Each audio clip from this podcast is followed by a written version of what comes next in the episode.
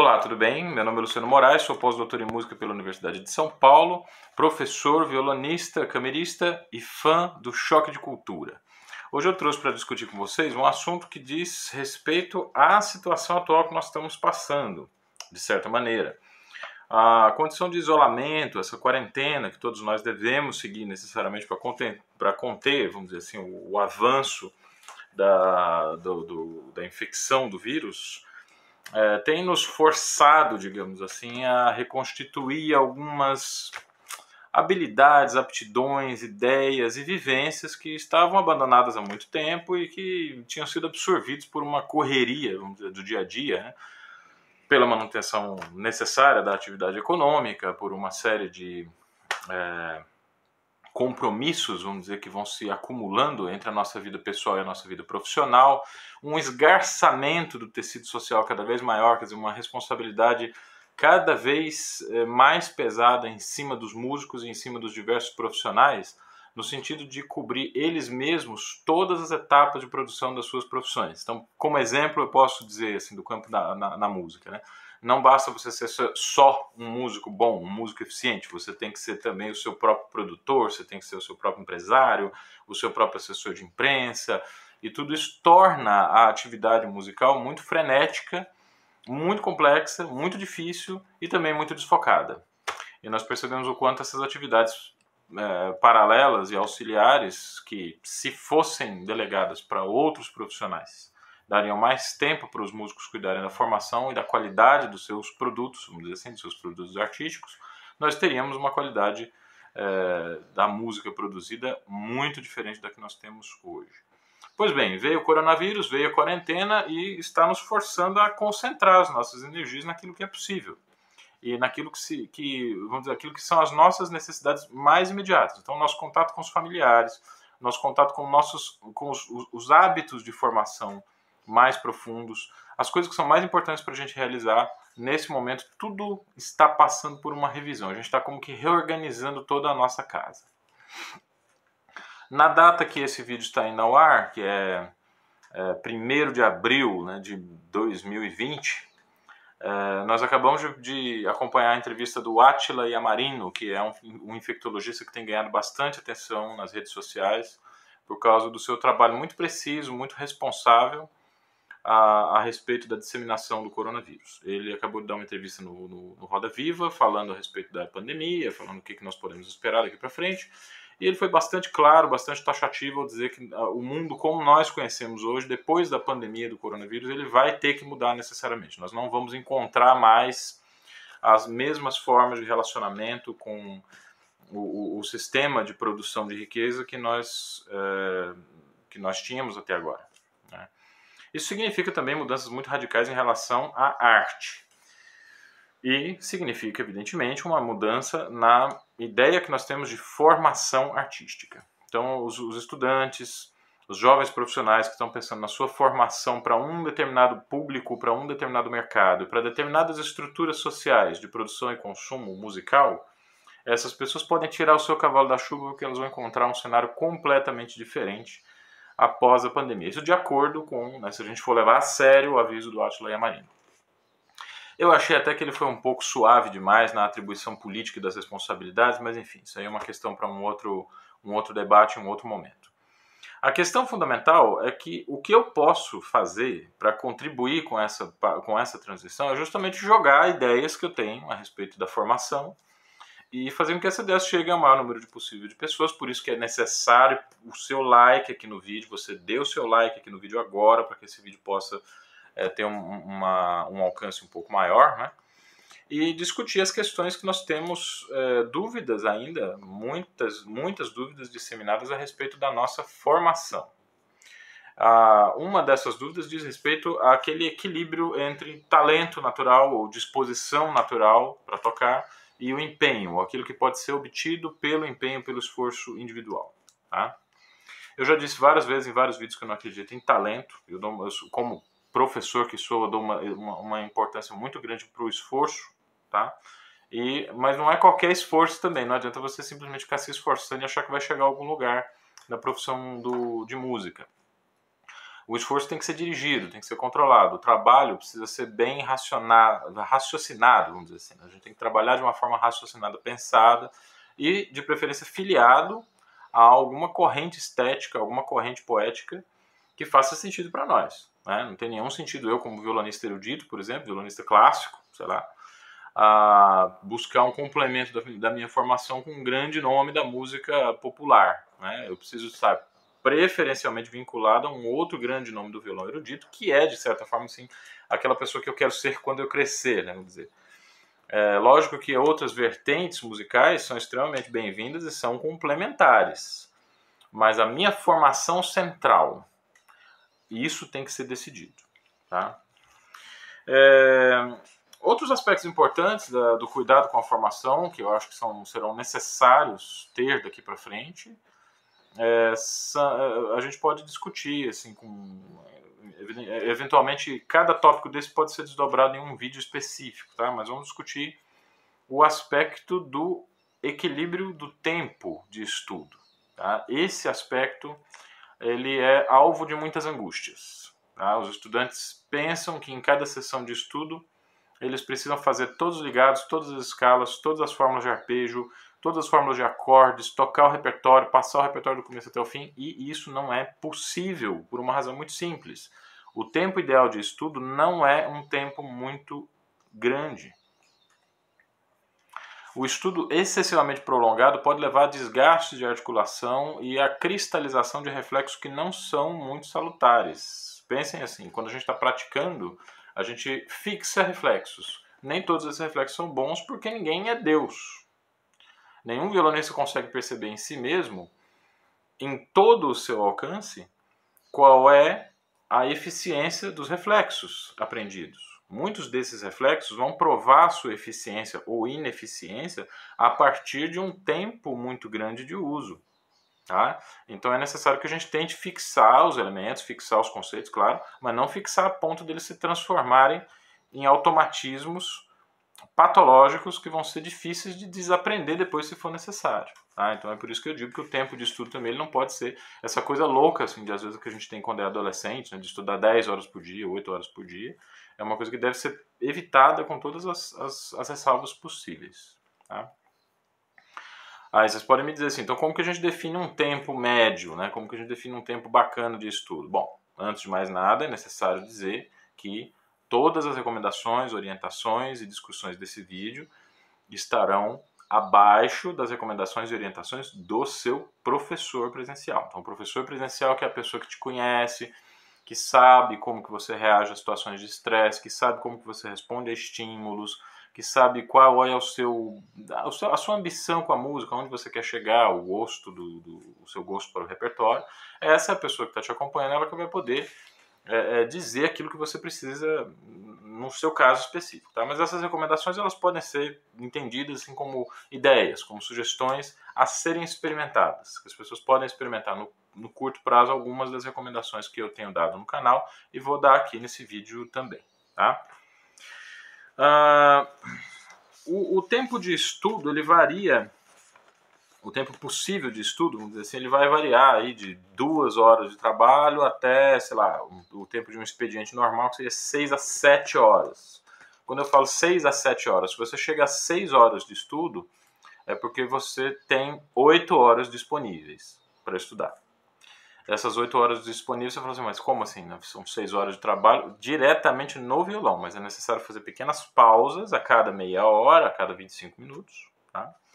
E essas pausas somadas com o tempo de prática realmente vai dar ali 7 horas de trabalho, 8 horas de trabalho. Então é um expediente completo. Ser músico é se dedicar a um expediente completo. Agora, a gente tem que dizer que a compreensão musical define também a quantidade de horas que são necessárias para dominar uma peça.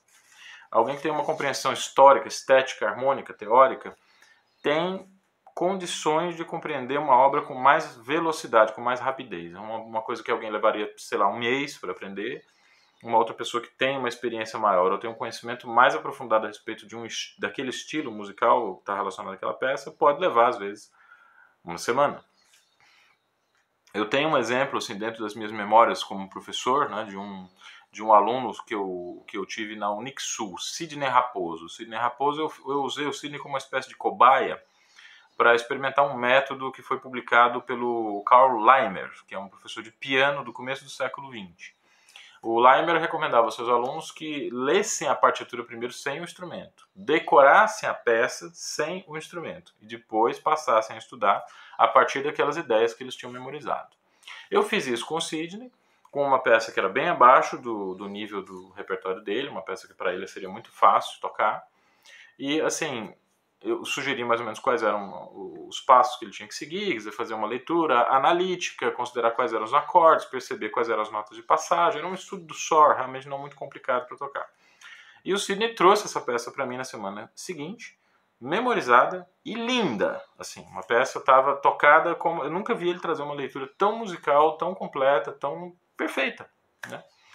E isso se deveu, evidentemente, ao impulso que ele tinha de aplicar esse método da maneira é, conveniente. E ele era um sujeito extremamente inteligente também, uma pessoa muito lúcida, acordada assim, para várias coisas, não só para a música. Né? Mas a gente tem que dizer que existe um, um papel aí para o método também. Né? E esse método de trabalhar fora do instrumento, para depois pegar o instrumento e praticar, ele já relativiza um pouco essa questão das oito horas por dia de estudo. Uma parte do estudo de violão precisa ser empregado no estudo da teoria, no estudo da análise. Porque quando vocês olham para a partitura, vocês eh, conseguem ver somente notas, não conseguem estabelecer relações entre essas notas, isso significa que a formação é deficiente. Um músico, quando olha para uma partitura, ele vê um show, ele vê um jogo de futebol, ele vê, ele vê um filme de ação, sabe? Essas coisas que nós temos que nos assustam, que nos emocionam, que nos empolgam, porque são informações que estão sendo jogadas e a gente consegue processar essas informações. Um violonista precisa ter essa capacidade de reação diante de uma partitura. Tá? Ele tem que saber o que, que significam aquelas bolinhas, como é que essas bolinhas se relacionam. Né? E isso exige uma formação teórica, e a formação teórica exige tempo. Não, não pensem vocês que vocês vão conseguir adquirir uma formação teórica super profunda estudando 8 horas de violão por dia. É preciso parar, deixar o violão pendurado e estudar um pouco de teoria musical. Estudar um pouco de estética, estudar um pouco de filosofia da música, conhecer as outras obras de arte, isso, tudo, isso é muito importante, isso é fundamental para que a gente consiga fazer do, das nossas horas de estudo de violão espaços de tempo criativos. Tá? Quero falar com vocês também sobre a, chamada teoria das 10 mil horas. O que, que vem a ser a teoria das 10 mil horas? Bom, isso é baseado em um estudo de um, de um cientista, um pesquisador chamado Anders Ericsson, que publicou em 1993 uma série de estudos a respeito do de, de, atividades de alto desempenho. Então, atletas, corredores, enxadristas, músicos, né, todo, esse, todo esse pessoal foi analisado por ele, uma série de gráficos, estatísticas, quanto tempo que esse pessoal estudou, acompanharam várias pessoas durante vários anos. E o Erickson chegou à conclusão, então, que para chegar a qualquer nível de excelência em qualquer atividade que seja, você precisa de 10 mil horas de trabalho. Ora, olhando assim parece uma coisa muito absurda ou muito inalcançável. Algumas pessoas realmente chegam a, a duvidar de primeira. Eu mesmo, quando vi o dado, quando vi a conclusão do estudo, falei, mas isso é uma tremenda uma bobagem, né? Todo mundo sabe que o estudo depende muito da compreensão individual de cada um, depende do método, depende da escola, se você estuda direito ou se você não estuda direito. E uma dessas pessoas que parece que não acreditou no estudo à primeira vista foi um jornalista chamado Malcolm Gladwell que publicou em 2008, né, quer dizer, é, o, o, o, estudo original do Erickson foi em 1993, em 2008 foi publicado então esse livro do Glauber para contestar o, o estudo do Erickson. E ele havia documentou alguns casos em que as pessoas atingiam níveis de excelência com menos horas de trabalho, né?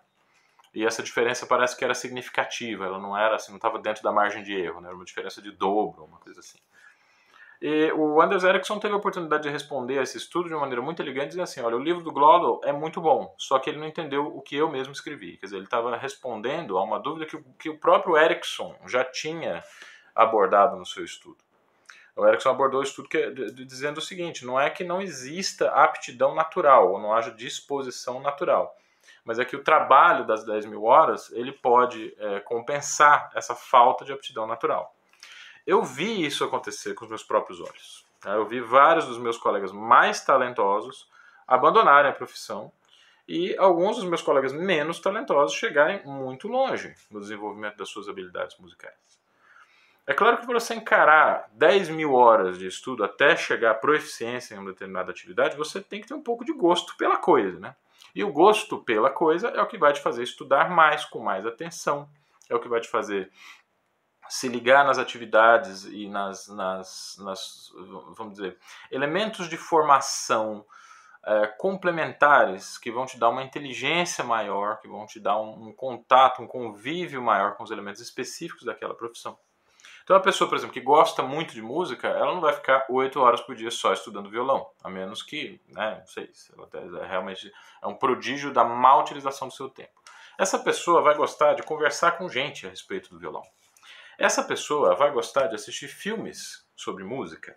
Ela vai gostar também de assistir é, filmes sobre outras artes que não necessariamente toquem na questão do, do instrumento, do violão, da música.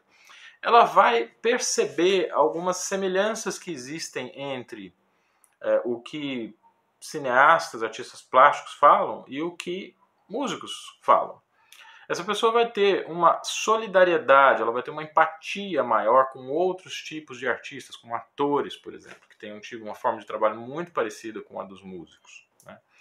E ela vai necessariamente enriquecer a sua cabeça de conteúdo útil, que vai fazer com que essas horas de estudo sejam aperfeiçoadas, né? elas sejam mais bem aproveitadas. Tá? Em relação ainda à teoria das 10 mil horas, eu fiz uma conta rápida, assim, uma conta selvagem, né, para ver quanto é que quanto, quanto que seria, como que seria essa questão assim do estudo das, das, das é, 10 mil horas para você chegar a um nível de proficiência em relação a uma profissão qualquer. Se a pessoa estuda 6 horas todo santo dia, incluindo sábados, domingos e feriados, durante um ano inteiro, ela vai terminar o ano com um saldo de 2.190 horas mais ou menos.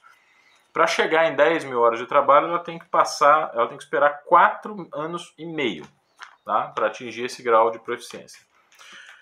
Me parece absolutamente impossível atingir esse resultado, porque ninguém consegue estudar 6 horas por dia durante 4 anos e meio.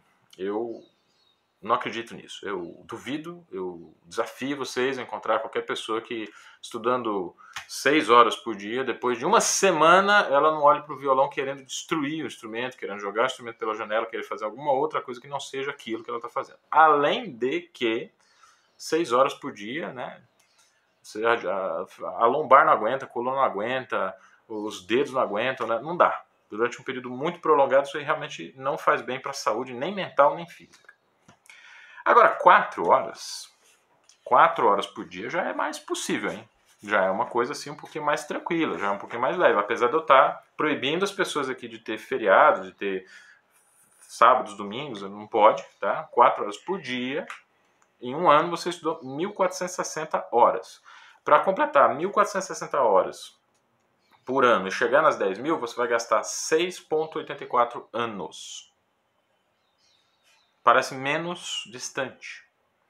Seis anos são duas graduações curtas. As graduações hoje em dia estão três anos na média. Né? Então, aquele período de duas graduações, estudando quatro horas por dia, todos os dias, durante 6,84 anos, aí você vai conseguir essas 10 mil horas aí, que é o que o Erickson uh, diz que ser necessário para atingir um alto grau de proficiência. Vamos ser um pouco mais realista e abaixar esse número diário de, de horas de estudo para 3. Vamos pensar que a pessoa estuda 3 horas todos os dias, na média. Vai ter horas que você estuda um pouco menos, você estuda 2 horas. Os fins de semana você acaba não estudando, mas tem algum dia que você tem um compromisso um pouco maior, você estuda um pouco mais, 3 horas, ali 4 horas, pode chegar até 5 horas. Na média, você mantém ali aquele período gostoso, 3 horinhas, todo santo dia, bem divididinho, bem é, sem, assim, três horas não é suficiente para você chegar num ponto de estafa mental com o instrumento. Três horas por dia durante um ano, 365 dias, são 1.095 horas. Para chegar às 10 mil, você precisa de 9,13 anos.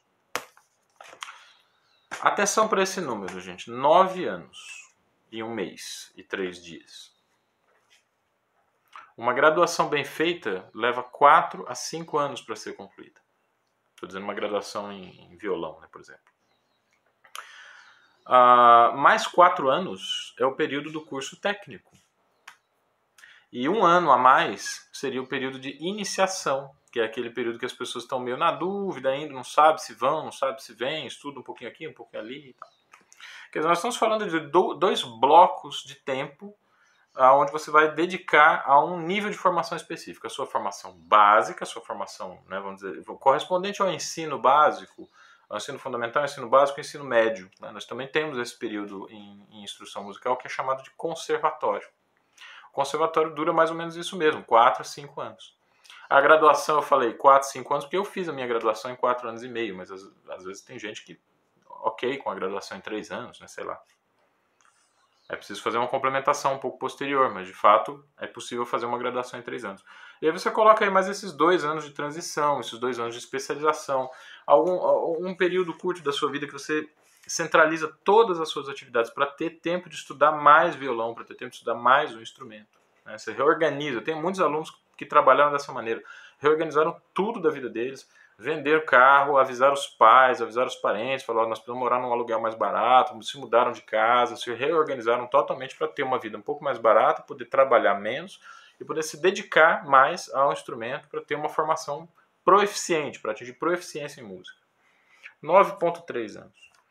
É muito, é, é, é, me parece muito lógico, me parece muito claro isso e muito visível na, na experiência docente que eu tenho na, na, na minha experiência como uh, hoje olhando para minha própria formação o que eu fiz foi mais ou menos isso mesmo eu estudei cinco anos num conservatório antes de entrar na Universidade de São Paulo e lá estudei quatro anos e meio meu tempo de formação foi justamente esse foram nove anos e alguma coisa eu estudava, eu lembro assim, eu tenho uma memória de ser um, um cara que, que estudava bastante violão, tá? mas eu nunca fui uma pessoa assim de estudar oito horas em dia, e não, nunca fiz. Nunca fiz. É, eu chegava a ficar muito cansado quando eu conseguia atingir minhas 5 horas diárias. E essas 5 horas aconteciam em espaços de tempo muito curtos, que compensavam eventuais períodos da minha vida que eu não podia tocar, simplesmente, porque, enfim, tinha obrigações em casa, tinha coisas que eu tinha que cuidar realmente na, na, na minha casa, desde muito novo, desde muito cedo. E era necessário, então, disponibilizar esse tempo para outras atividades que não fossem somente a do violão. Tinha escola também, né? A escola toma bastante tempo da, dos estudantes antes de entrar na faculdade. Então, a universidade ela veio como esse período em que eu ganhei esse tempo, mas eu já tinha uma formação prévia que poderia é, me levar a um grau de proficiência grande.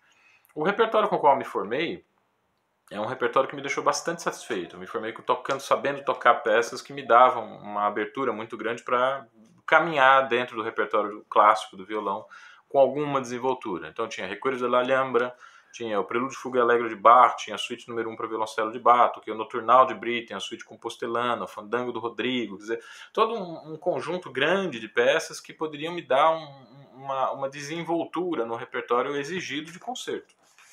Eu estava feliz, né? Quer dizer, foram a minha própria trajetória demonstra, ela é uma, ela é uma demonstração prática dessa teoria do Erickson das 10 mil horas. Eu estudei cerca de 9, quase 10 anos para poder ter uma vida na música, para poder me profissionalizar na música. Ou seja, gente, formação é uma coisa de longo prazo. Tá? Então não é porque é o coronavírus, não é porque é a quarentena, não é por nada disso. É porque a nossa própria formação é, é vamos dizer assim, ela é uma coisa que precisa ser revisitada todos os dias, mas a gente tem que ter a paciência de repetir ciclos de exercícios. Tá? Então, por exemplo, vamos pensar nessa média, essa média amigável, essa média amistosa, de 3 horas de estudos de violão por dia. Dividam esse tempo de acordo com os tópicos que vocês já conhecem. Nós sabemos que nós temos que estudar técnica pura, por exemplo. Sabemos que temos que estudar repertório. Sabemos que temos que estudar o repertório lento. Nós temos peças do repertório que são muito antigas, que elas precisam ser você precisa passar essas peças para a manutenção do domínio delas. Temos também peças novas que às vezes a gente tem que se dedicar um pouco mais a elas para que elas entrem na nossa cabeça. A técnica pura, como que eu posso dividir a técnica pura? Arpejos ligados a escalas. Necessariamente eu vou ter que passar por esses três tópicos específicos: arpejos ligados e escalas. Tenho também o tópico salto de posição, mas a gente acaba estudando isso dentro do episódio chamado escalas, ou então diretamente nas peças que exigem os saltos de posição específicos. uma organização inteligente desse tempo de estudo vai levar a gente fatalmente a ter um controle no, no, no instrumento. E a pressa que nós temos, que eu, também eu, eu, preciso atender aqui esse canal a vários usuários que começaram a tocar violão muito tarde, né? Se é que eu posso usar essa expressão, porque acho que acredito que nunca é tarde realmente para tocar violão.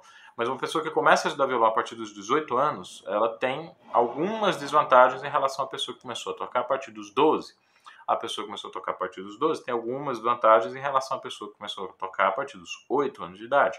Mas essas desvantagens das pessoas que começam a tocar mais velhas são compensadas por um grau de acuidade racional um pouco maior.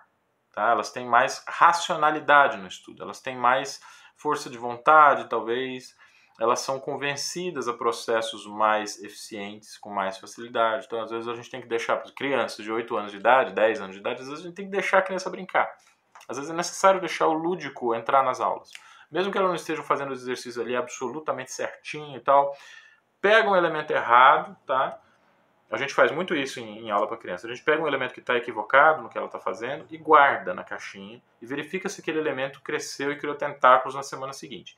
Se fica uma coisa muito feia, a gente tenta estratégias de contornar aquele problema, aquele drama, mas nunca enfrentar assim uma coisa errada que o aluno está fazendo assim diretamente. Com criança é muito complicado você fazer isso. Com a, o adulto, você já faz isso diretamente. Você olha, você está fazendo isto que vai dar esse esse problema.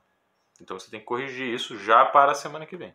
Isso já é um argumento suficiente para que esse, esse estudante né, mais velho se coloque numa posição muito mais responsável, mais racional em relação ao seu estudo, e isso é uma vantagem que pode eventualmente compensar né, os períodos da vida pregressa da pessoa que ela não teve a oportunidade de, de estudar, de aprender violão muito cedo. Então é, é, preciso que a gente observe é, qual é a nossa situação para que a gente tome as estratégias de trabalho é, corretas, tá certo? Eu queria finalizar esse vídeo é, falando de uma, uma ideia que veio do Rudolf Steiner, que me foi enviada pelo meu amigo e colega de trio, né, Breno Chaves. É, o Rudolf Steiner tem uma, uma frase que eu não consegui mapear muito bem ainda a fonte dela, vou prometo trazer para você aqui mais para frente no canal, mas eu acho que é uma sequência de, de definições, né, de contexto, aquele, aquele, tipo de jogral, né, às vezes que você faz, definindo um conceito através de outro conceito. Ele começa com o conceito de perseverar. Perseverar é uma coisa que a gente precisa ter muito bem desenvolvido quando a gente fala da teoria das 10 mil horas, né, que é necessário haver constância diária para que a gente atinja esse tempo necessário para a aquisição da excelência. Perseverar, para o Rudolf Steiner, é aprender. Quer dizer, o aprendizado é, é algo que vem da perseverança, é algo que vem da insistência. É, isso transforma o aprender em praticar. E a prática, então, tem que se tornar repetir. É necessário repetir os mesmos exercícios dia a dia. É necessário repetir as mesmas coordenações de arpejo, escalas ligados, todo santo dia, para que a gente possa verificar com o tempo como aquilo vai sendo incorporado. É isso que a gente chama de experiência. E o Rudolf Steiner continua: repetir é experiência. Quando você passa por uma determinada situação, por exemplo, tocar uma peça em público, para um público hostil, para um público atento, para um público desatento, tocar no rádio, tocar na TV, tocar para um vídeo no YouTube, tudo isso é a gente chama de experiência. E muitas dúvidas que os estudantes têm, que eles perguntam para os professores, não podem ser respondidas sem que a gente passe necessariamente por isso. Olha, existem métodos mas a experiência também é um fator que vai te fazer aprender esse determinado tópico. Rudolf Steiner continua: experiência é crise, crise é prova, prova é fortalecimento, fortalecimento é liberdade. Isso toca a nós diário, diretamente nessa questão que nós estamos enfrentando na atual crise do coronavírus. Né? A crise pôs à prova a capacidade do sistema público de saúde.